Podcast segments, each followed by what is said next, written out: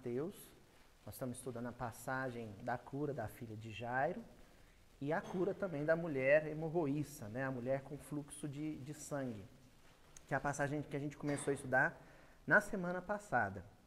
Nós estudamos o versículo 20, que é quando surge esse personagem, né? buscando cura, buscando o amparo de Jesus. E hoje nós vamos continuar a mesma passagem com o versículo 21. Agora eu acho importante a gente retomar alguns pontos da semana passada, porque é, a, o versículo da semana passada ele vai oferecer elementos de reflexão para a gente é, descortinar algumas coisas muito nebulo, nebulosas acerca dessa, dessa experiência, né? É, talvez uma das experiências mais especiais assim descritas no Evangelho. Alguns companheiros chegaram a me procurar no final da reunião e falaram: olha, eu imaginava que, que a interpretação do versículo seria outra coisa, não esperava esse caminho. A interpretação bíblica, desde que ela seja feita com base bibliográfica, ou seja, com referência bibliográfica, não seja tirar, colhida do vazio, ela, ela apresenta realmente essas muitas faces. Né? O Haroldo enfatiza isso bastante outros companheiros também, de que ela apresenta esses vários ângulos, essas várias possibilidades de interpretação. Aqui a gente optou por uma, e inclusive a gente optou por essa interpretação em função do ineditismo. Porque a gente imagina assim, é uma passagem que já foi tão comentada na casa espírita, né, por vários companheiros, se a gente né, amassasse o mesmo barro, da mesma forma, isso não seria relevante. Então a gente nós optamos aqui por um caminho é, tão inusitado quanto relevante. Não, não há dúvida quanto a isso. É diferente, é um caminho inusitado, é um caminho que propõe algo novo, algo que se foi abordado, foi abordado em um ambiente mais restrito. Nós estamos compartilhando isso, inclusive para fora da nossa reunião, mas é um, um caminho também muito relevante, que apresenta alguns pontos que são pontuais, né, são cruciais para os dias de hoje, das abordagens que foram propostas da semana passada. Queria aproveitar essa introdução também, gente, para dizer uma coisa. Eu tenho muito medo de que essa abordagem, essa proposta que a gente apresentou na semana anterior, isso seja de, de alguma forma acreditado algum esforço meu, e não foi. Eu tenho que enfatizar aqui o, o papel fundamental do grupo Evangelho Redivivo, que é um grupo de pesquisadores, de companheiros muito dedicados ao estudo da doutrina espírita. Alguns deles, inclusive, ou pelo menos um de, dos elementos nem espírita, né, é, é uma, uma irmã católica, que é a Ila. Então eu faço questão de mencionar o nome deles e o papel desse grupo, que é o pessoal que ao longo da semana faz a pesquisa, faz o levantamento, compartilha comigo. Eu quase que só tenho o trabalho de estudar e, e, e, e ser papagaio de pirata aqui, né? Ficar repetindo coisas que já foram previamente pesquisadas. Então, a Eleonora Escobar, o Felipe Mascarenhas, a Sheila Passos, a Candice Minter, o Rodrigo Melorlando Bento Cavodes, lá de Pernambuco, e a Ila, que coordena o grupo. Então, essa equipe de pesquisa ela tem sido fundamental pelo menos nas últimas reuniões, que são as reuniões que estão sendo registradas. Certo? E o que foi que a gente trouxe de inovador na semana passada? Inovador para o nosso grupo, né? mas isso aqui já é, é uma tradição milenar de, de, de pesquisa bíblica. Né? Foi o trabalho que nós realizamos em torno da gemátria, né? que é uma técnica de, de interpretação bíblica onde um valor numérico é atribuído a determinadas palavras. E o valor numérico, que é o mote, que é o tom, né, nesse para usar o exemplo da música, né, que deu o tom para a discussão da semana passada, é o 12. Por quê? Porque no versículo anterior, o versículo 20, o evangelista ele faz menção de que essa mulher com fluxo de sangue sofria dessa enfermidade há 12 anos. Então, de cara, o 12 já nos deu né, a, o, o, plano de, de, de, de interpretação completo quando nós pensamos que a décima segunda letra do alfabeto hebraico é o Lamed, e que o Lamed, a grafia dele, a protografia, a grafia mais antiga do Lamed, é o desenho de um cajado. E o cajado é o símbolo do trabalho do pastor, daquele que tem a função de condução.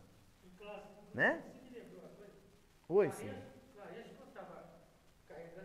E trazia um cajado. Muito bem lembrado. Exatamente. O Clarencio. Exatamente. É isso mesmo. Aliás, são muitas os pontos de conexão entre o nosso lar, entre a colônia nosso lar, entre o próprio André Luiz e a tradição rabínica. A começar pelo fato de que o plano urbanístico da colônia, a planta ba baixa da colônia, é a estrela de Davi. Começa por aí. Né? São 72 ministros e eram 72 sacerdotes no Templo de Jerusalém. Né? E o Clarencio ele aparece para André Luiz com a sua postura de ancião e trazendo um cajado em mãos. Então, o cajado representa essa liderança espiritual. Então, esse é o mote, esse é o ponto de partida. A sequência a respeito da mulher com fluxo de sangue, e mesmo a sequência com a cura da filha de Jairo, nós estamos falando sim do elemento feminino propriamente dito, da figura da mulher e o seu papel social e espiritual, mas estamos falando também de uma função espiritual, de liderança espiritual, que a mulher ocupa no lar e que Israel, ao tempo de Jesus, ocupou em relação à humanidade inteira. E que atualmente o Brasil ocupa. E nós vamos explorar isso mais ao longo do estudo. Né? Essa missão espiritual, de liderança espiritual que o Brasil ocupa junto à humanidade inteira e que os séculos vão atestar.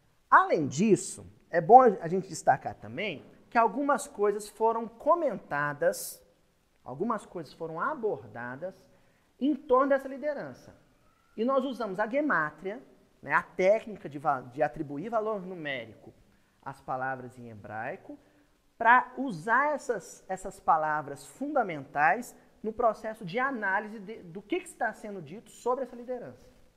E a primeira palavra que nós destacamos, que tem um valor numérico 12, porque cada letra tem um valor numérico, somando os valores numéricos das letras que compõem determinada palavra, se chega a um valor da palavra. E a primeira que nós destacamos aqui foi a palavra dob, a palavra hebraica dob. O valor numérico dessa palavra é 12, o mesmo número que é mencionado no versículo. E o que quer dizer dob? Escorrer, né? fluir, perder um líquido. Né? Quando você trinca, por exemplo, um cântaro e aquele líquido começa a, a escoar. Só que quando essa palavra vem associada a sangue, você também consegue, você também obtém um outro significado, que é o de extenuar-se, né? É o de definhar-se ou debilitar-se, porque quem perde sangue vai ficando fraco. Então, o que está sendo dito sobre essa liderança? Que era uma liderança enferma. É uma liderança que estava fragilizada. Bom, nós estamos retornando, retomando coisas da semana passada, mas também estamos avançando. Porque a Ina me enviou um artigo que ela escreveu sobre o significado do sangue na antiguidade toda, mas sobretudo em Israel. E nesse artigo ela comenta uma coisa muito curiosa. Na antiguidade, se acreditava que o sangue era a sede da Nefesh, o Haroldo comentou outro dia no estudo do Gênesis dele. A alma. Por quê? Porque a Nefesh, a alma, ela é entendida como ar. Né? A pneuma dos gregos, né? Então, quem está respirando, está vivo. A única coisa que os, os antigos questionavam e a, e a princípio tiveram uma certa dúvida é, tá, se a alma é o ar, onde é que ela fica localizada no corpo? Um lugar onde? E aí aconteceu uma coisa curiosa. Nos combates, quando o soldado sangrava ou né, era ferido de morte, se percebia que o sangue borbulhava. Não é isso, Ivanete, que é da área, né? O sangue borbulhava. Olha a conclusão que eles chegaram. Ah, a vitalidade, a alma, fica então localizada no sangue. É claro que não é assim. Né? Vamos enfatizar isso. Não é assim. Mas como o texto foi escrito àquele tempo, nós temos que fazer o exercício de transpor nossa mentalidade para a percepção dos povos daquele período. Né?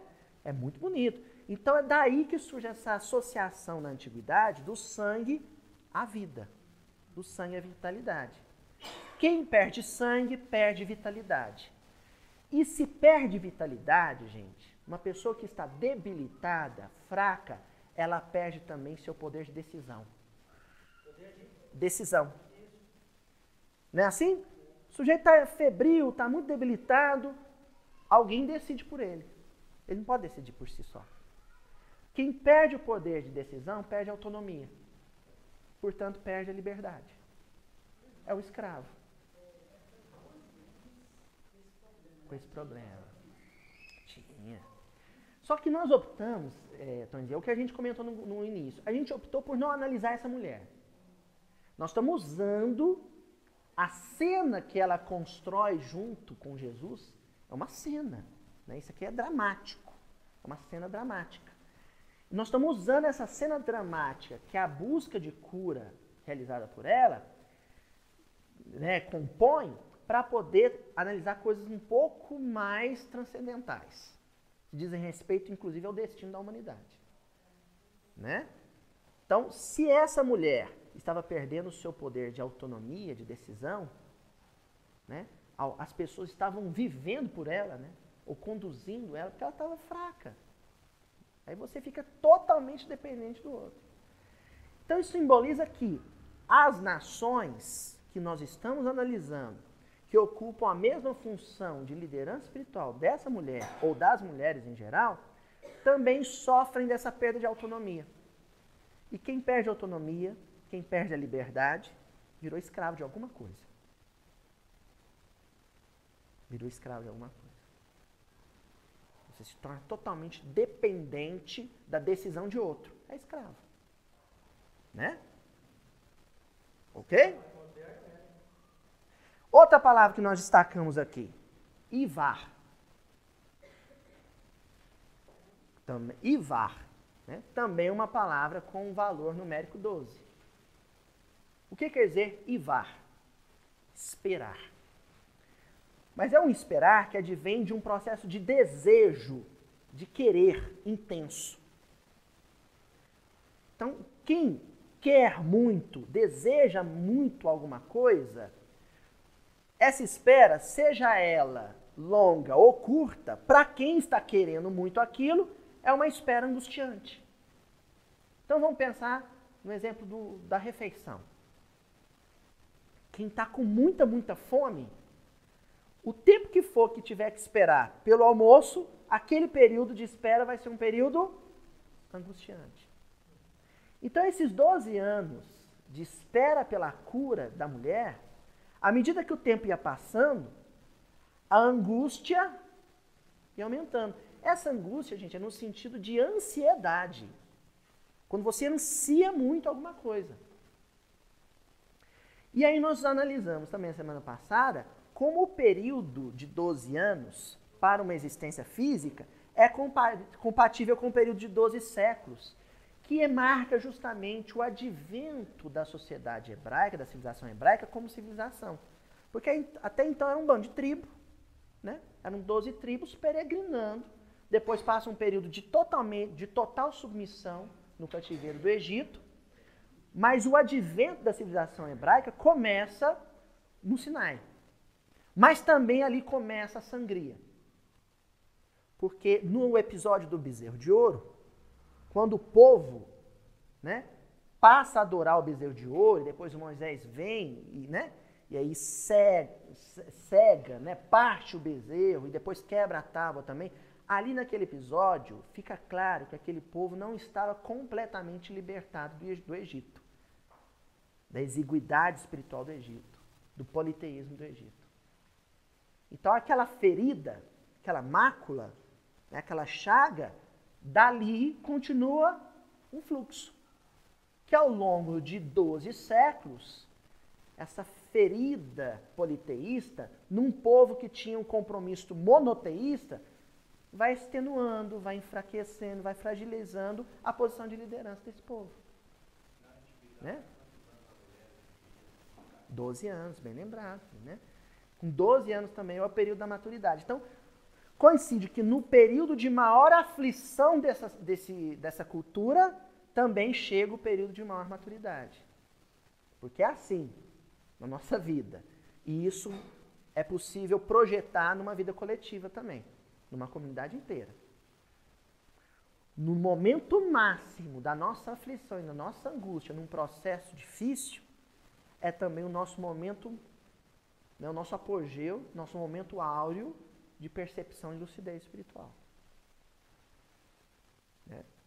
A gente percebe isso claramente quando a gente tem um paciente, um, um doente crônico na família, no começo da enfermidade ele está revoltado, né? Aí depois, à medida que a, a enfermidade vai, vai né, consumindo a vida daquela pessoa, depois de alguns anos a pessoa está mais acessível a novas ideias.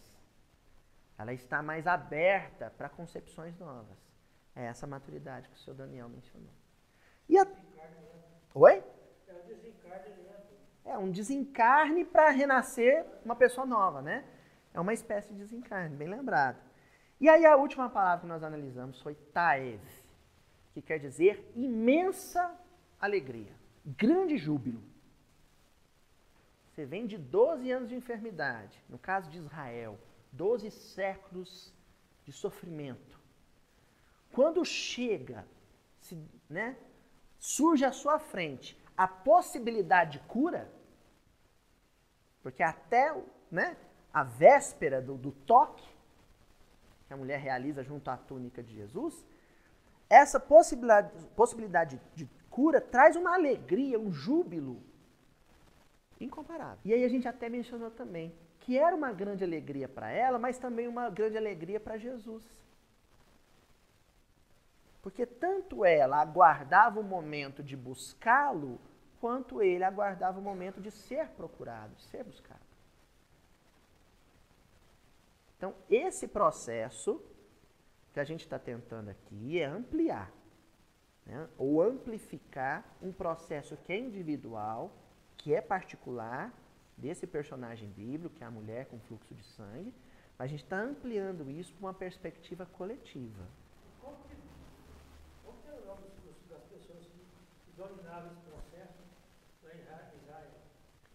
Então, Cid, é, qual que é o grande problema? Quando a gente pensa em Israel, logo vem na nossa cabeça o fariseu hipócrita, o sacerdote autoritário, Caifás mandando, né? Caifás e Anás mandando crucificar Jesus. Mas esse grupo não é Israel. Esse grupo não é Israel. Quando a gente fala de Israel, a gente está falando de uma comunidade espiritual, inclusive de espíritos que estavam desencarnados naquele tempo.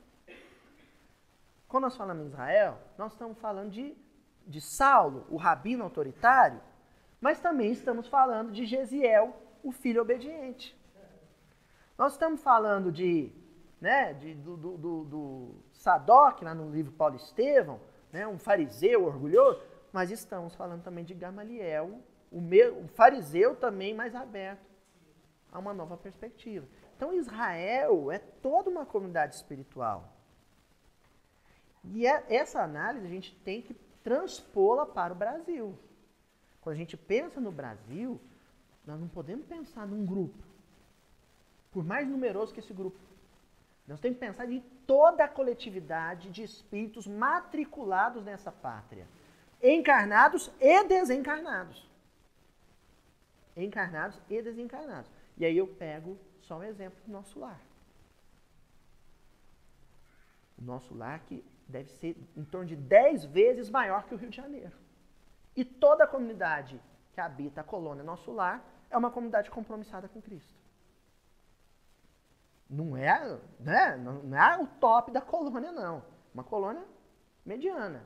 Mas toda aquela comunidade é uma colônia de trabalho. compromissada com Cristo. E a população lá é dez vezes maior que o Rio de Janeiro. Então, como é que nós podemos pegar eventos isolados em alguma região da cidade do Rio e tomar isso como perfil de toda uma pátria? Não podemos. Não podemos fazer isso. Nós temos que pensar a pátria como uma comunidade espiritual que assinou um contrato. Alguns elementos dessa comunidade espiritual estão destoando, estão incompatíveis com esse projeto de nação. Existe um projeto de nação. E é isso que nós vamos começar a analisar hoje. Tá certo? Bom, vamos para o versículo então? Estamos dentro do horário. Primeira coisa que eu queria destacar no versículo de hoje, que eu ainda não li. eu ainda não li, hein? Versículo 21, capítulo 9 do Evangelho de Mateus. Pois dizia consigo: Se somente tocar na sua veste, serei salva. E o primeiro tópico que nós vamos destacar para fazer a nossa análise minuciosa do Evangelho é o dizia consigo. Aqui, gente, ocorre um fenômeno literário de uma sofisticação que só um técnico poderia dizer a, a plenitude dessa sofisticação. Coisas, por exemplo, que eu fui perceber na literatura de Machado de Assis, que é considerado o maior literato da história da língua portuguesa, junto com Camões, com Guimarães Rosa, mas pelo menos a literatura brasileira. O que, que o Machado de Assis fazia? De peculiar, que foi uma inovação para a época. Quando ele ia descrever uma cena, né? Por exemplo, quando ele descrever lá no livro Isaú e Jacó, que é um livro que eu gosto muito. Ele ia descrever a cena da mãe do Isaú, né? dos meninos, dos gêmeos, chegando numa vidente, no morro fulano de tal, para poder saber o futuro dos filhos. Ele não só descreve ela subindo no morro, pegando uma senha na, junto à vidente, ele não descreve só isso. Ele vai dentro do pensamento da personagem e descreve para o leitor o que, que a personagem estava pensando. O que estava se passando no mundo íntimo da personagem. Para a época, isso foi de uma sofisticação incrível. Todo mundo falou, poxa, meu, o sujeito é um gênio. Fundou a Academia Brasileira de Letras. Então ele descrevia a cena, a mulher se deslocando pelas ruas do Rio de Janeiro, e ia descrevendo também o que, que ela estava sentindo, o que, que ela estava pensando. Aí a gente pega e encontra essa técnica de construção literária no texto bíblico. Porque é o que Mateus estava fazendo agora. Olha só que interessante. Primeiro ele começa descrevendo a cena. A mulher se embrenhou na, na multidão e tocou no talit de Jesus, na túnica de Jesus. Essa é a cena. Quando chega no versículo 21, ele vai descrever o que se passava no mundo íntimo dessa mulher. Então a expressão dizia consigo mesmo, em algumas traduções, pensava consigo mesmo. Nós estamos falando de processos que não ocorreram externamente. São processos que aconteceram intimamente. Então nós estamos falando de interior. E um detalhe: ele constrói toda a passagem do versículo, toda a passagem não, mas ele constrói todo o versículo, priorizando o tempo verbal, de maneira que o tempo verbal dá a ideia de que a ação íntima ocorreu previamente à ação externa. O movimento íntimo aconteceu antes do movimento físico de tocar o talit. Qual que é a nossa conclusão? Nós vamos explorar isso aqui, gente todo o processo de transformação da nossa vida. Quando você fala assim, minha vida está uma porcaria. Minha vida está horrorosa. Preciso fazer alguma coisa para mudar. O processo de mudança já mudou, nas suas, começou nas suas reflexões. Quando você começou a cogitar, refletir, meditar, pensar que tem alguma coisa de errado ao seu redor, você já começou o processo de mudança. Não existe nada que aconteça ao nosso redor, no nosso exterior, que não tenha principiado em um movimento interior, intrínseco, íntimo. É ali que começa.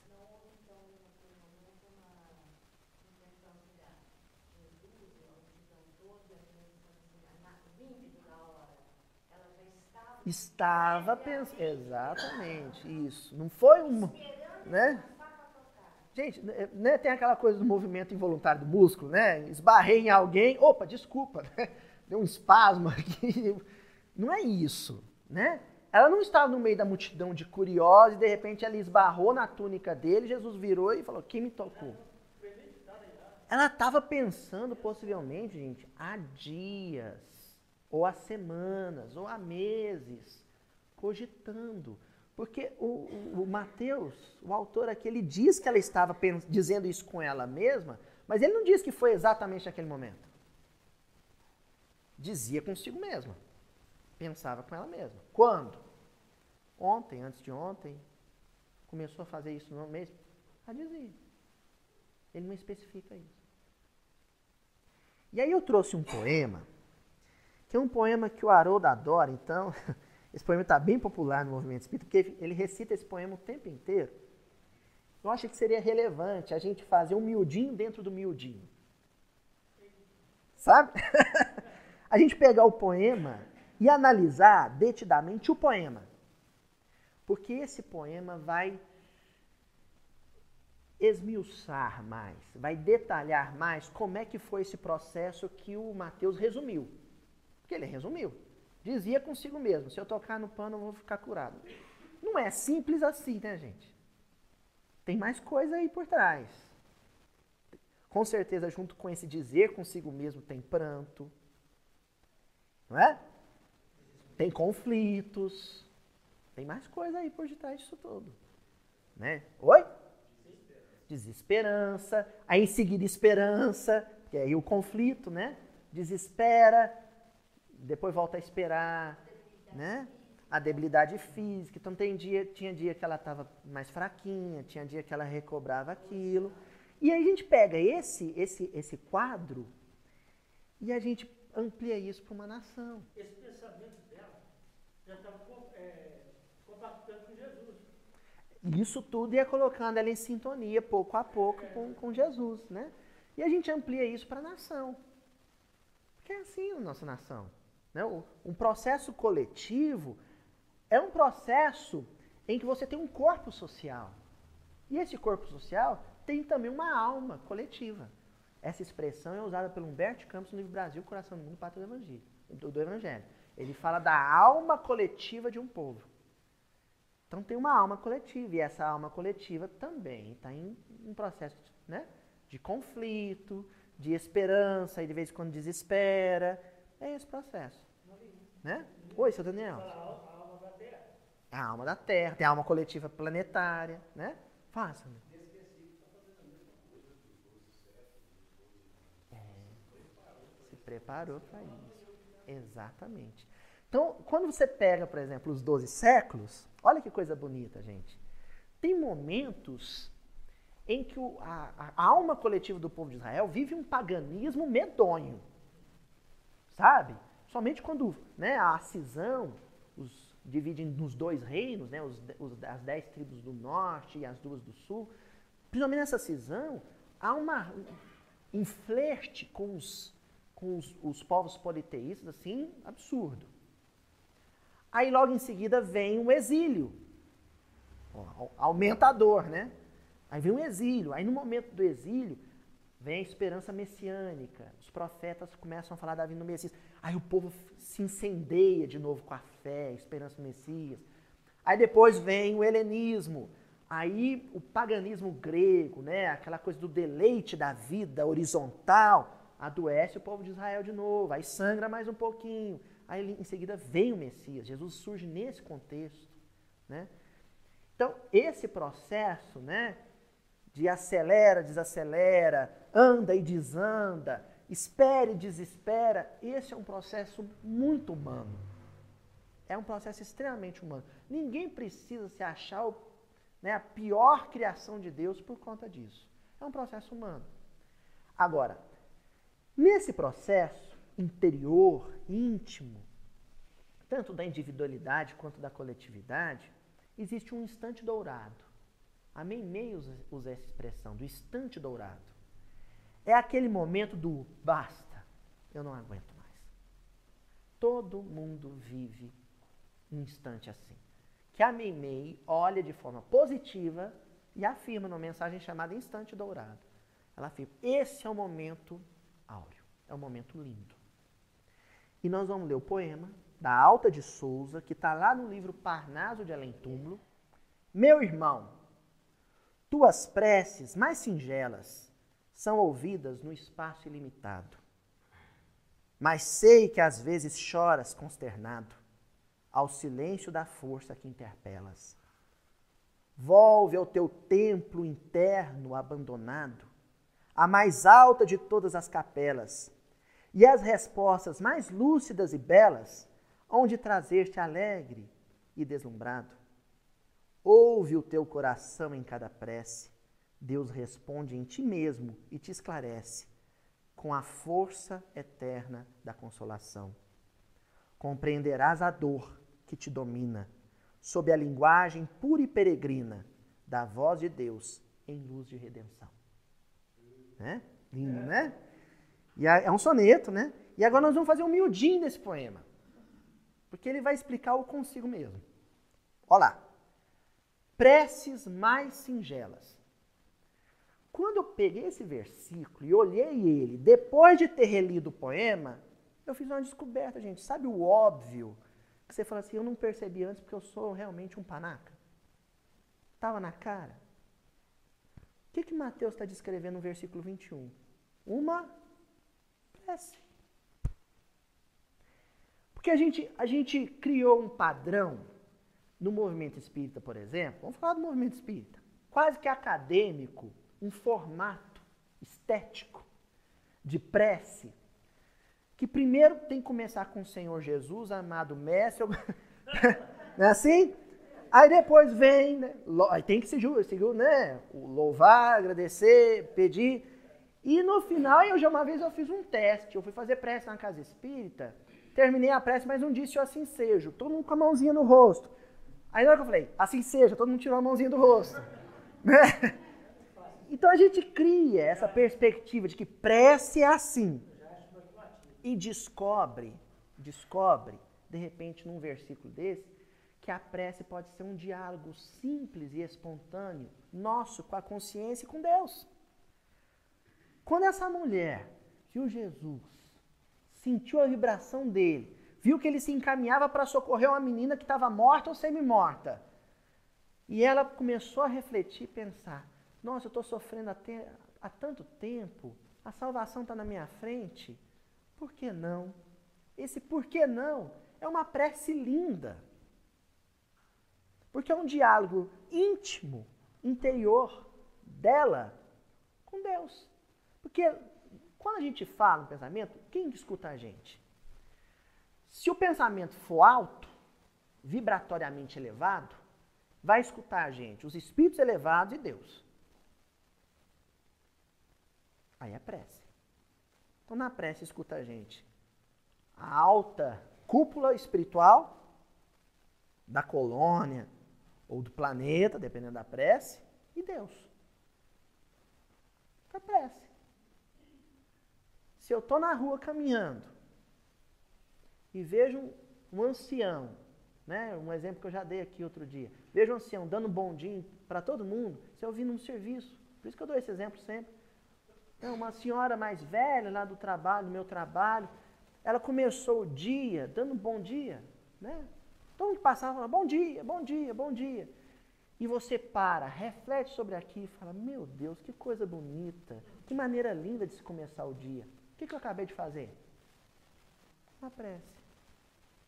Então, aqui, nós temos uma prece a mais singela possível. Esse questionamento. E é um questionamento porque no final desse, dessa primeira trova, né, dessa primeira estrofe, termina com a palavra interpelas. Interpelar é questionar, é perguntar. Então, através de preces, nós podemos fazer questionamentos, propor questionamentos para Deus. Que é diferente de duvidar. É diferente. Vou dar um exemplo aqui que tá num pode ser, né? Ou pode ser da homeopatia, uma vida com homeopatia, o Dr. Ricardo Vardil. O pessoal vai lá no portal Ser, depois baixa, pode ser. O Dr. Ricardo Vardil, ele conta que certa ocasião ele estava com uma, é, uma cólica de rins enlouquecedora, mas aquela danadinha. Quando ele estava no hospital, sofrendo dor, mas uma dor extrema, ele disse que começou a clamar alto: Meu Deus do céu, por que que isso está acontecendo comigo? Isso se chama oração. Por que que isso está acontecendo comigo? Você lembrou de Deus, você dialogou com Deus e a resposta vai vir. Que aí nas, né, nas próximas estrofes do poema. Primeiro que na estrofe seguinte ela começa com volve. Que é voltar. Olha só, gente. Aí eu fui lá no dicionário, eu olhei o volver. Oi? Fez um questionamento, mas um questionamento de boa fé, né? de quem queria realmente entender, porque tem um de blasfemo. Né? Por que, que isso está acontecendo comigo? Eu quero entender. Isso é fé raciocinada, vó. Né? Isso é fé raciocinada. Fé raciocinada é, por exemplo, Abraão, lá no livro Gênesis, quando né, Abraão questiona Deus, tá, o senhor vai destruir Sodoma, mas e se lá tiver um justo? E se lá tiver dez justos? E ele vai questionar. Isso é uma oração, é Abraão em prece. Que não é a blasfêmia. Aí tudo vai do, né, do padrão vibratório com que você faz o questionamento.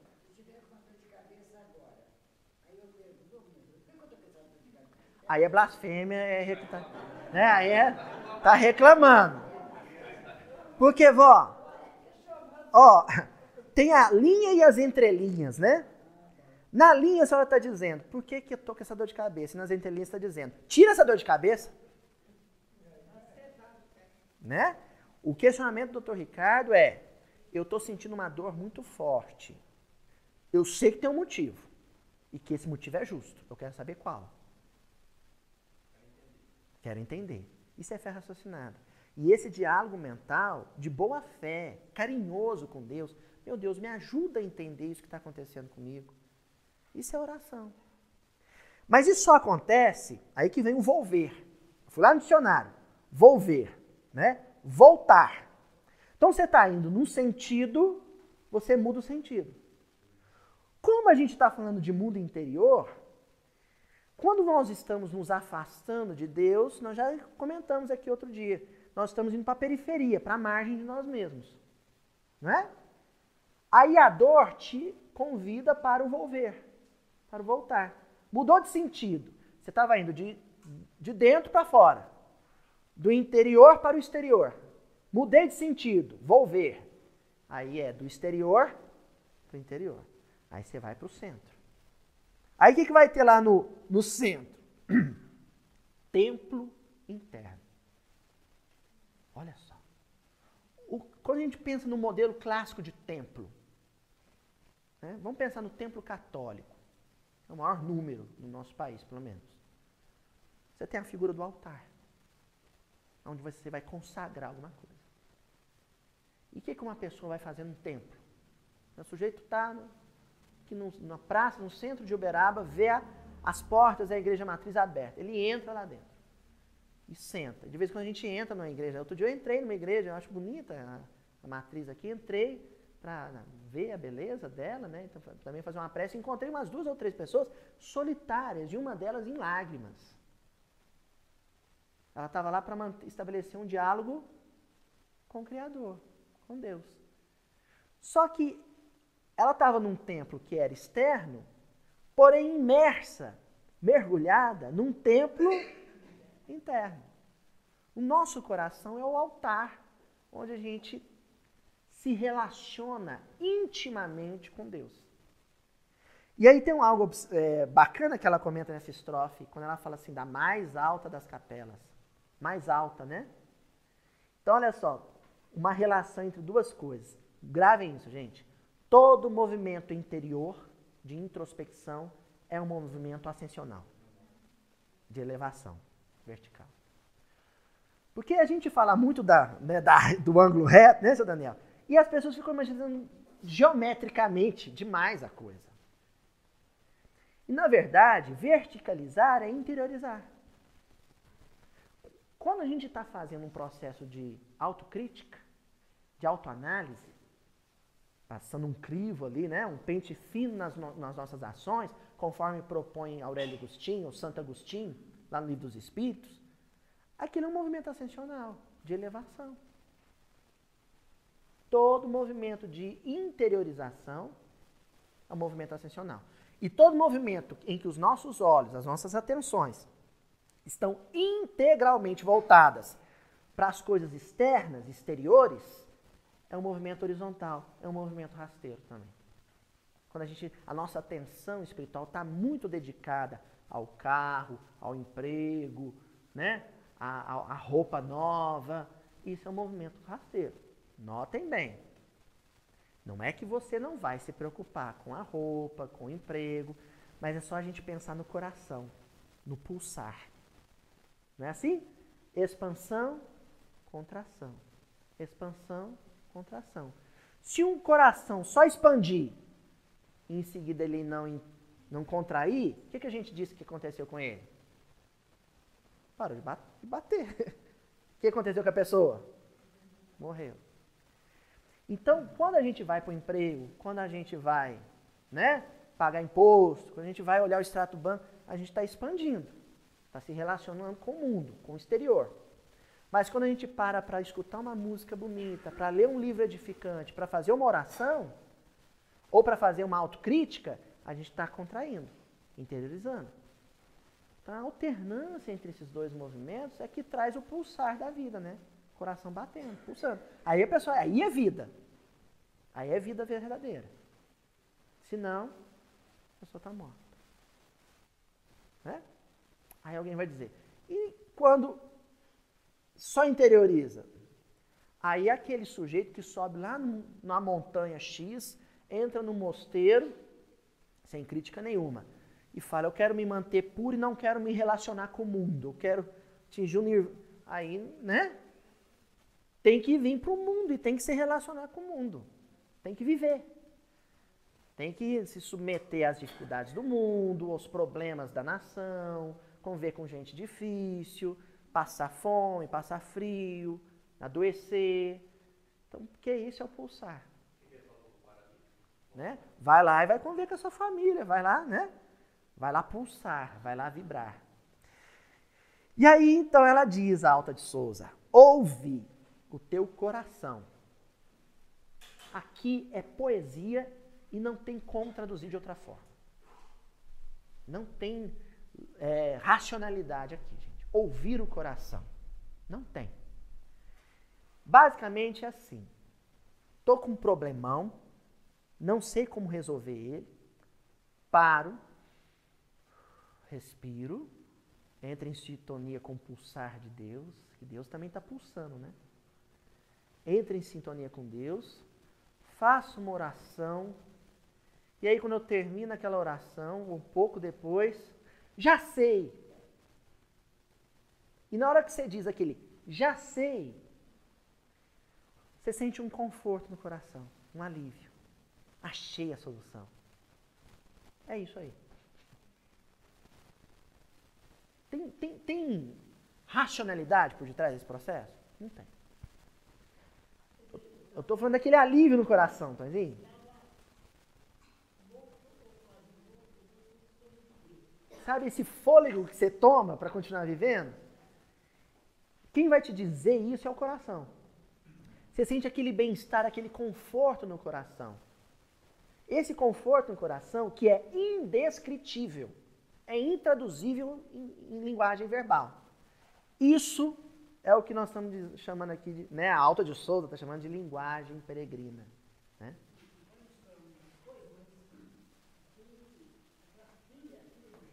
Sim. Aham. Bem lembrado, Tanzinho. Aham. Uhum. É. Uhum. Então, vamos lembrar isso rapidinho. O que, que o Toizinho está dizendo aqui, gente? Ele está dizendo que aquele momento que o Jairo está na casa dele, vê a filha, na narrativa de Mateus, morta ou do, de Marcos e Lucas, semi-morta. Esse homem faz uma prece, ele interioriza. Aí vem um estalo. Já sei. Na hora que ele fala já sei, o conforto surge naquele momento, Tonzinho. Não é quando ele chega na casa do Mateus e encontra Jesus. Porque ele já, junto com o já sei, veio a certeza de que ele não diz não para ninguém. Né? A sintonia imediata. Por que, que ele sente aquele conforto no coração? Aquele conforto no coração surge porque ele sabia que o homem que ele ia procurar nunca tinha dito não para ninguém. Esse estalo esse já sei e esse conforto no coração é o que a Alta de Souza está dizendo aqui. Ó. Olha que bonito. Compreenderás a dor. Porque junto com o já sei, é só buscar Jesus, ele também passou a entender a dor. Ele passa a entender que a dor existia para que ele buscasse Jesus. A mulher hemorroíça pensou a mesma coisa. E boa parte da nação de Israel pensa a mesma coisa quando descobre Jesus. Uma boa parte, hein? Que aí nós temos que considerar também os desencarnados. Então vem aquele estalo, já sei. O alívio para todo o meu sofrimento é esse. E então, se o alívio para o meu sofrimento era a busca de Jesus, eu sofria justamente para buscá-lo. É a razão do meu sofrimento. Aí para de doer. Ou melhor, continua doendo, mas para de sofrer, né? Que é algo que eu comentei com o seu Daniel outro dia, né?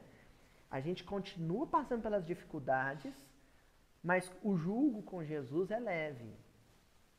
Aí, aí fica leve, né? Você continua vivendo as dificuldades, mas você não se desespera, não se perturba, não sofre com elas. É o que acontece aqui. Por isso que termina na última, última estrofe. Compreenderás a dor e a quem dá a resposta? A voz de Deus. Que também é inarticulada. A voz de Deus, esse calorzinho no coração que vem quando a gente encontra uma saída. Né? Para acordar. A dor é para esse despertar. É exatamente isso. Exatamente. Bom, aí a voz de Deus, encerramos o poema. A voz de Deus, que a Alta de Souza menciona aqui, ela pega e dá a resposta. Né? Ó, Deus responde a ti mesmo e te esclarece. A mulher morroíça fez um questionamento, ela interpelou Deus no seu mundo íntimo, em prece, e Deus deu a resposta. Qual que é a resposta? Está ali no versículo. Se eu tão somente tocar na túnica, no talit, serei salva. É a resposta. Essa resposta a gente, né? Como? É. Ela não. Deus. Deus. Né?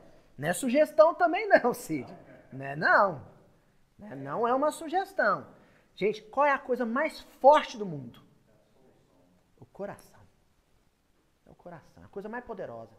Quando o seu coração diz, faz isso, seja para o mal, seja para o bem, dificilmente algo externo a você vai conseguir te impedir de fazer aquilo.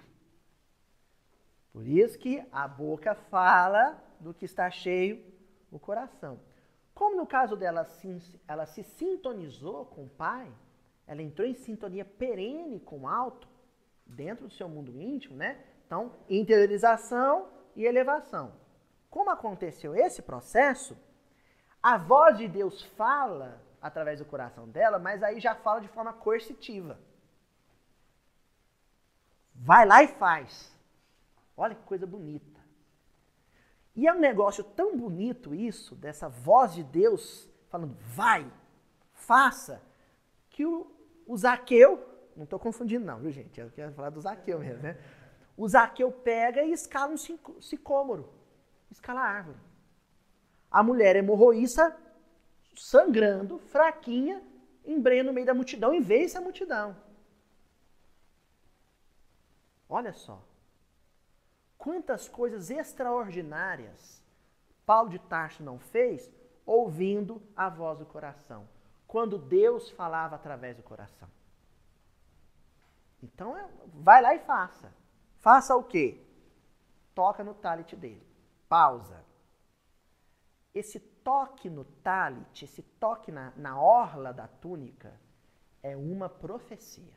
Eu mencionei na semana passada e nós vamos retomar. É uma profecia do profeta Malaquias, no capítulo 4, versículo 2 do livro do profeta Malaquias. Então você tem que ir lá e ler a profecia. O que que diz essa profecia? Mas para vós que temeis o meu nome, fidelidade a Deus, nascerá o sol da justiça, é a vinda do Messias. Malaquias é um profeta messiânico, trazendo curas nas asas, trazendo curas nas suas asas. E vós sabereis. Saireis da estrebaria e saltareis como bezerros. Então, a cura nas suas asas é a cura no talit. É um talit mágico. É isso, gente? Tipo o tapete do Aladim, né? É? Lógico que não. O que que tinha nesse talit? O que que tinha nesse, nessa túnica? Então, na orla, na borda, né? na beirada do talit, tem um adorno de costura. Né? Ali tem um adorno, tem um enfeite, uma, uma, um ornamento feito com fios azuis. É lindo, né? Era. Na, na época, tem, tem esse fio é, feito com linho, às vezes com seda. Aí tem vários, vários, vários valores, né? né? É caríssima. Para a época, púrpura, né? Então, esse fio azul simboliza a lei. Simboliza o maior mandamento de Deus. Nós não vamos falar toda a Torá, não. Nós vamos falar o principal. Qual que era? Amar a Deus sobre todas as coisas e ao próximo como a ti mesmo. E a túnica branca, o tecido, significa a alma do pio. O que é o pio? O devoto, o crente, o fiel. Então, o fio azul tramado ou costurado no tecido branco quer dizer que esse sujeito tem a lei de Deus entranhado no tecido da sua alma, está na sua essência, está na sua carne espiritual aqui. Pausa. É claro que muita gente usava, ainda usa o talit e aquilo fica só no adorno. Era o caso de Jesus? Por isso que o talit dele tem um poder místico. Porque a lei de Deus estava entranhada no psiquismo de Jesus, como de todos os Cristos, integralmente, plenamente. A plenitude na relação com, com Deus só Jesus tinha, só um Cristo tem. É o máximo, é o topo. Né? E depois disso é evolução crística, mas não é assunto para o nosso bico. Né? Quando essa mulher toca no talit, é um gesto de reconhecimento. Ela admitindo algo que ela levou 12 anos, talvez, para admitir. E que no caso de Israel, Israel, ou parte de Israel, havia levado 12 séculos para admitir. Que não basta o fio azul existir. É necessário que o fio azul esteja costurado no, no tecido branco que não basta a lei de Deus existir. É necessário que ela esteja entranhada na consciência, na vivência, na prática. Bom, ela reconhece isso. Qual que é o ponto em que a liderança espiritual se cura do seu sangramento e se robustece, se fortalece de novo? Quando ocorre esse reconhecimento. Agora, com uma pausa, uma observação sobre o versículo, hein, gente? O, o tão somente. Porque ela reconhece, ao dizer tão somente, que esse era um gesto simples. A gente imagina que a vivência da lei é um negócio, né? Muito além do, do meu cotidiano. E não é. A vivência da lei é um processo simples, está na simplicidade, está nas pequenas realizações. É isso que nós estamos querendo dizer. É como se fosse assim, vou, vou tornar a coisa mais inteligível. Ela diz no Evangelho: se eu tão somente tocar a túnica, e nós, no dia a dia, se eu tão somente não jogar papel na calçada da rua, se eu tão somente respeitar o sinal de trânsito, se eu tão somente uh, pagar os meus impostos e não dar um jeitinho com o contador para ter restituição do, do imposto de renda mais gordo. Se eu tão somente respeitar a fila que eu estou no banco e ceder o lugar para o mais idoso. Então, esse tão somente é porque a vivência da lei o fio azul vai tramando no tecido branco ponto por ponto. Fibra por fibra. Né? Os ingleses dizem every little thing, né? Toda pequena coisa, todo pequeno gesto, toda pequena atitude. Tocar o talit é assumir um compromisso com isso. É uma vivência integral, constante do Evangelho de Jesus, da lei de Deus. Do amar a Deus sobre todas as coisas. É o próximo conte mesmo. Em pequenas coisas. Porque quem faz o pouco se habilita para fazer o muito. Olha só que coisa bonita, gente.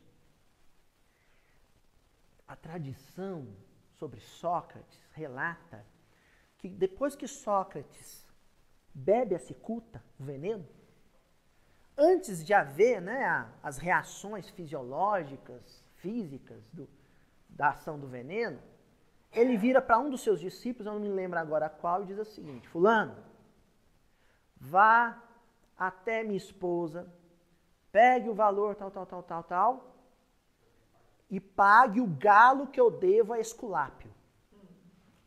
Ele tinha comprado um galo, um tal de Esculápio, mas ia morrer devendo, ele não queria. Vai lá e paga o galo que eu devo. Essa integridade na vivência do mandamento do amar ao próximo como si mesmo, de não levar prejuízo a ninguém, e amar a Deus sobre todas as coisas, de, de colocar os planos de Deus acima de qualquer plano individual da terra, isso é tocar a túnica de Jesus. Agora a observação mais importante. Tocar o talit, tocar a orla da túnica, é viver a lei de Deus na sua face ética e na sua face misericordiosa. Porque não basta só ser ético. Não, Aloysio, não. É necessário também ser misericordioso. Porque Aquele que vive integralmente a lei de Deus é aquele que não erra, mas tem compaixão com quem erra. O que, que nós vislumbramos no Brasil hoje, por exemplo? Para analisar o caso do Brasil que sangra, né? A nação missionária que está enferma. A mulher que está sangrando. E que precisa se livrar dessa enfermidade. O que nós temos no Brasil é que metade da nação não é ética. Eu estou dizendo metade, gente, pelo amor de Deus, a internet é problemático. Ele fala um negócio desse, o gente já vai fazer conta na calculadora, né? 50% dos cento e tantos milhões de habitantes. Não, não é isso. Vou dizer uma parte. Uma parte da população não é ética. A outra parte da população é ética mas não é misericordiosa. Mata, mata esse bandido, né? mata esse corrupto. Põe fogo. E tem uma outra parte que não é nem ética e nem misericordiosa. E tem uma quarta parte, e é essa que puxa o vagão, e é essa que vai fazer cumprir o projeto de Ismael com Jesus, que é ética e misericordiosa. E aí eu lembro de um samba do, do querido Gonzaguinha. Eu acredito é na rapaziada que segue em frente e segura o rojão. Essa, essa quarta parte, esse um quarto, esses 25%, não, não fala 25%, não, o povo faz conta de novo.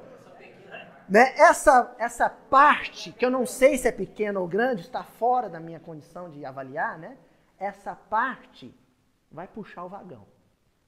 Porque para puxar né? Outro dia a tia Zilda me contou que contou ali setenta e tantos vagões na linha de trem ali, né? da FCA. Para puxar setenta e tantos vagões, só precisa de uma locomotiva. Né? É? Só, né? Tem que. Então, é o que nós vamos fazer até as nove horas. Calma, vamos ter paciência que nós estamos avançando em cima disso. Então, essa parte é a parte que vai puxar o vagão. Olha que coisa linda que eu encontrei no livro Brasil, Coração do Mundo, Pátria do Evangelho. Semana passada eu li um trechinho do prefácio de Emmanuel, um livro com dois prefácios, viu gente? Tem um prefácio de Emmanuel e tem um prefácio de Humberto Campos, do autor. No prefácio do Humberto Campos, do autor, ele diz assim: Engrandeçamos a pátria no cumprimento do dever pela ordem. O cumprimento do dever pela ordem e traduzamos a nossa dedicação mediante o trabalho honesto, pela sua grandeza. Consideremos, acima de tudo, que todas as suas realizações hão de merecer a luminosa sanção de Jesus. Pausa. Cumprimento do dever pela ordem. Esse ordem que Humberto Campos está mencionando aqui, aqui não é o ordem progresso positivista da bandeira, não. Aqui é a ordem ou a organização de Deus. E na ordem de Deus tem uma determinação de que o evangelizado vai conviver dia após dia com o não evangelizado. De que o coração que despertou para a luz vai dividir o mesmo ônibus, o mesmo supermercado, o mesmo shopping, o mesmo ambiente de trabalho com o coração que vive nas trevas. Essa é uma ordem. Sabe? É uma determinação divina. É para ser assim. Porque se não fosse para ser assim, para o Brasil ser a pátria do Evangelho, conforme alguns interpretam, reencarnaria no, no Brasil todos os espíritos superiores do, do orbe. E não é isso. Pátria do Evangelho é uma pátria comprometida com o processo de evangelização da terra. E esse processo de evangelização começa assim. Internamente, corações não evangelizados serão evangelizados na convivência com os evangelizados. E esse paradigma de convivência social vai ser referência para o resto do mundo. Ser referência para o resto do mundo. Essa é a proposta. A porção da comunidade brasileira que já descobriu em processo de interpelação íntima, que sangra, só agora resta uma coisa. Né? Isso é regeneração. Só resta fazer uma coisa: tocar o talit. Assumir o compromisso. Compromisso da ética e da misericórdia. Né? Ou reforçar o compromisso. Ética e misericórdia. Eu vou fazer o que é certo e não vou querer pôr na forca quem faz o errado ética e misericórdia. Ó, as duas asas que conduz a Deus, livre pensamento e vida. Que, qual, quais que são? Sabedoria e amor. Ética e sabedoria. Misericórdia e amor. Ninguém voa com uma asa só. Ninguém voa com uma asa só. Enquanto, olha só, enquanto não nós não mudarmos quando nós não mudarmos a nossa perspectiva de que um país, para ser pátria do evangelho, ele não tem que ser a Suíça. Hein, gente? Porque todo mundo quer, quando fala assim, ah, vamos renovar o Brasil, quer que o Brasil seja a Suíça, em termos de organização social. Não é isso. É um país que consiga a organização social da Suíça e que ao mesmo tempo seja misericordioso, piedoso, caridoso com o pecador. Esse é o projeto. O projeto. Nós temos um compromisso. Transformar em realidade. Bom, só que nesse projeto, gente, aí nós vamos fechar com chave de ouro. Aí eu vou ficar feliz porque nós vamos amarrar as pontas todas. Vocês perceberam que na semana passada nós tínhamos o elemento feminino propriamente dito, a mulher, duas, né? Do, com fluxo de sangue e a menina, filha de Jairo. Aí nós nos distanciamos da mulher propriamente dita e vamos trabalhar com a simbologia disso, que é a nação com esse compromisso. A nação que é no mundo um elemento feminino. Certo? Agora sabe o que nós vamos fazer? Vamos voltar para a mulher propriamente dita. Porque uma nação que tem um compromisso de ser perante o mundo, perante o mundo, um fator de misericórdia, de compaixão, de tolerância, de caridade, precisa se transformar nisso.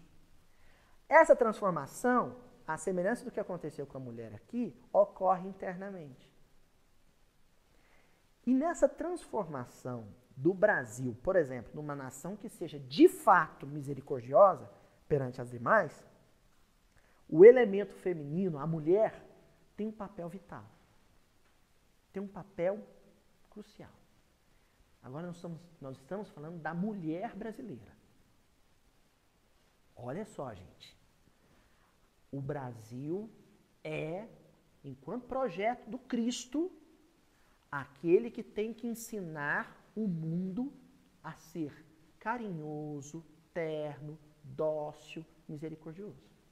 E quem é que vai ensinar o brasileiro a ser o que ele tem que ser? O elemento feminino nos lares. Essa é a função da mulher. Vai ter algum elemento masculino ou outro que vai exercer essa função? Vai. Mas é, né? A gente costuma dizer, quando tem um homem sozinho no meio de muitas mulheres, fulano é bendito, fruto entre as mulheres, não é assim? É lógico que vai ter um espírito que tem a identidade da masculinidade impressa em seu psiquismo, mas que já conseguiu coroar essas, essas características com elementos que são da feminilidade. E aí a gente cai de novo, como não poderia deixar de ser, na questão da verticalidade e da horizontalidade. Pessoal, livro ideal espírita. Eu estou começando a colecionar as ocorrências disso na literatura espírita. Livro ideal espírita. O título da lição é O Salário da Abnegação. Mensagem de André Luiz. Na horizontalidade, nós temos o fator masculino. Na verticalidade, o fator feminino. Pensem na vida familiar de vocês. Quem é que se predispõe mais facilmente à jornada dupla de trabalho, o homem ou a mulher? A mulher. Né? Isso é histórico. Né? Isso é histórico. Sabe por quê, gente? Porque o, o homem condicionou as suas realizações ao trabalho, convencional remunerado. E a mulher ela está karmicamente mais adestrada, ou, ou mais treinada, ou mais habilitada a realizar o trabalho pela, pelo qual ela não vai ser materialmente remunerada. Onde a única remuneração é um sorriso, é um abraço, às vezes nem isso. Ela faz pelo prazer de fazer o bem. O nome desse tipo de trabalho é abnegação. Então a gente vai ter que pensar nessa mulher como aquela que realiza o trabalho, o compromisso dela. O, real, o trabalho que é o segundo, o segundo, a, a segunda milhar de passos, né? Além dos mil passos. É aquele que anda os dois mil passos. Que se pede a capa, também entrega a túnica. Esse é o serviço da abnegação. Olha o que, vai estar lá no livro Ideal Espírita, o salário da abnegação. O trabalho comum na terra é recompensado pela moeda a exprimir-se por honorários, salário.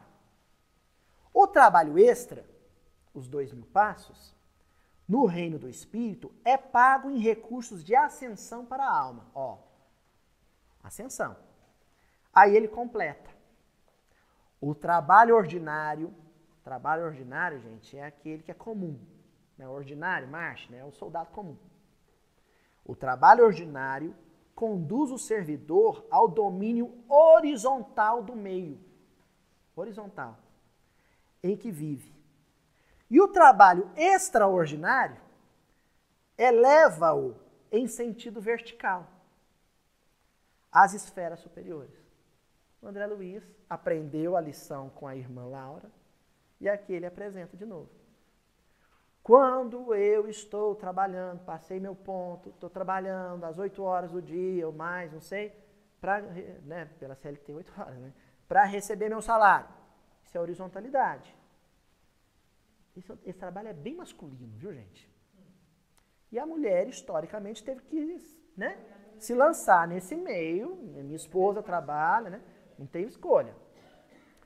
Agora, quando você faz pelo prazer de servir, pelo prazer de ser útil, pelo prazer de aliviar a dor de alguém, o sofrimento de alguém, ou levar conforto à vida de alguém, esse trabalho é vertical. E isso é muito típico da mulher, muito próprio do, do temperamento feminino. Olha que coisa, gente. Todas as na, grandes nações, as grandes potências do mundo, realizam grandes coisas mediante uma contrapartida. Mediante uma contrapartida financeira. O Brasil, ao ocupar esse posto, ao assumir esse papel que lhe foi predito pelo Cristo, ele tem um compromisso de realizar benefícios para outras nações sem contrapartida. Quer que eu dou um exemplo? Nós vamos só dar um exemplo, nós não vamos discutir ele, não. Só para dar um exemplo, acolher refugiados. É lógico que tem um brasileiro ou outro que põe na ponta do lápis na calculadora, é porque vai ser oneroso, vai gastar tanto. Isso aí é quem só trabalha na horizontalidade. Quem trabalha na verticalidade, quem aguarda só o salário da abnegação, que é a consciência tranquila, faz e não põe na ponta do lápis. Não, não, não sabe? não faz cálculo na calculadora dos ônus e bônus. Não, não faz isso. Porque é movido pelo coração. As mães no Brasil têm um compromisso de ensinar os seus filhos a realizar coisas a fazer coisas que sejam benefícios para os seus semelhantes, sem necessariamente estar associado a algum ganho. Meu filho, a mãe assou esse, essa fornada de pão de queijo. Eu vou pôr aqui ó, nessa, nessa Tupperware, fazendo propaganda. Vou nessa Tupperware. Você vai atravessar a rua com cuidado. Eu vou ficar te olhando aqui da calçada. E você vai lá na vizinha entregar para ela e falar que é que é um presente para ela, porque ela está doente. Mas mãe, o que, que nós vamos ganhar? Com na... Não vamos ganhar nada com isso. Estou fazendo pelo prazer de fazer. Ah, não, mãe, deixa eu assistir desenho. Desliga a televisão. Vai lá, você vai primeiro aprender a servir. E essa lição, gente, ela está no Evangelho segundo o Espiritismo. Com aquela mulher, né? Que põe a filha na carruagem, e vai levar donativos. Né? E a filha fala assim: Mas eu não posso doar? Lembram disso? O que, que ela diz para a filha? Você vai doar o que for seu. Vai aprender a fazer e vai doar. O que, que, ela, que, que elas estavam ganhando financeiramente com esse processo? Nada. Nada. Era pelo prazer de servir. Olha o cuidado que nós temos na obra básica. Hein? Qual que é o elemento que acompanha o filho nesse, nesse processo de abnegação? O pai ou a mãe? A mãe. Isso não é à toa, hein? Aquilo é uma parábola. É uma parábola moderna. Não é à toa. Ali, os espíritos da codificação e Kardec estão indicando de quem é esse compromisso. É do pai também. Só que principalmente, sobretudo, da mãe. E aí eu queria encerrar com a revista espírita, gente. Com a revista espírita e o livro Consolador. Porque a revista espírita é uma ilustre desconhecida para o movimento espírita, né? Infelizmente. Mas lá na revista espírita de 1867, tem uma mensagem da Carita. O espírito, da Preste Caritas, né? E ela afirma o seguinte nessa mensagem sobre o papel da mulher: Contentai-vos, pois, com a sorte que vos está reservada. Continuai vossa tarefa, ficai como medianeiras entre o homem e Deus, e compreendei bem a influência de vossa intervenção. Porque tem já um grupo de mulheres que acha vergonhoso esse papel da mulher de ensinar, por exemplo, o filho a rezar, de ser aquela que se, né, se expande em mil para atender o filho na brincadeira, de pôr comida na boca, de olhar a temperatura na hora da febre. Tem, tem um grupo de mulheres que não quero ser mãe, não, vou cuidar da minha carreira. Estão esquecendo esse, essa função que a Carita está dizendo na revista Espírita, não sou eu que falo. Isso aqui é obra kardeciana. A Carita está dizendo, medianeiras entre o homem e Deus. Na hora que eu li isso, aliás, é um texto que foi indicado pela minha amiga Candice Quinter. Quando eu li esse negócio de medianeiras entre o homem e Deus, eu lembrei de uma pergunta que está no livro Consolador. A pergunta 385 do livro Consolador, de Chico Xavier e de Emmanuel. Olha, 385.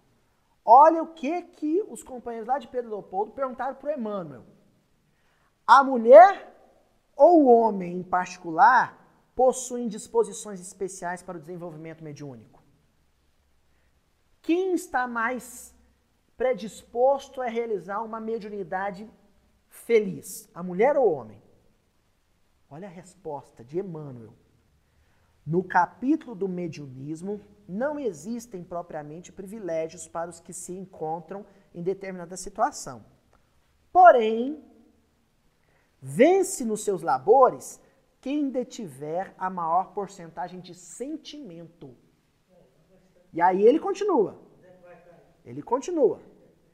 E a mulher, pela evolução de sua sensibilidade em todos os climas e situações, através dos tempos, está na atualidade em esfera superior à do homem, para interpretar com mais precisão o sentido de beleza, as mensagens dos planos invisíveis. Sabe o que eu lembrei na hora também, gente? A gente encerra por aqui. Nosso lar, aquela sala de aula verdejante, eu nem saberia definir aquilo. O André Luiz também tenta e não consegue muito, não. Eles, eles fazem uma sala de aula com, com arbustos e bancos verdejantes, onde a irmã veneranda ia dar aula de evangelho para alunos no nosso lar. Ela ia comentar o evangelho. Ela instruiu o evangelho. Me lembrei também da Maria de Magdala, a Maria, de, a Maria Madalena, ensinando o evangelho para os leprosos. Né? Isso está lá no livro Boa Nova. Então, e lembrei ainda, para encerrar mesmo, gente? do Estevão e Abigail presos numa cela em Corinto, em Corinto quando Estevão vira para Abigail e fala: Abigail, lembre das coisas que nós aprendemos, das lições que nós aprendemos com nossa mãe. Então, o Brasil é o elemento feminino perante o mundo que sangra, que sofre, mas que tá para acordar perceber a importância de tocar o talit de Jesus. E a missão de despertar os corações dos brasileiros para a importância da misericórdia como aliada santa da ética é a missão das nossas missionárias, das mães, das professoras, das avós, das tias, das esposas e por aí vai. Bom, gente? Encerramos hoje então o versículo 21.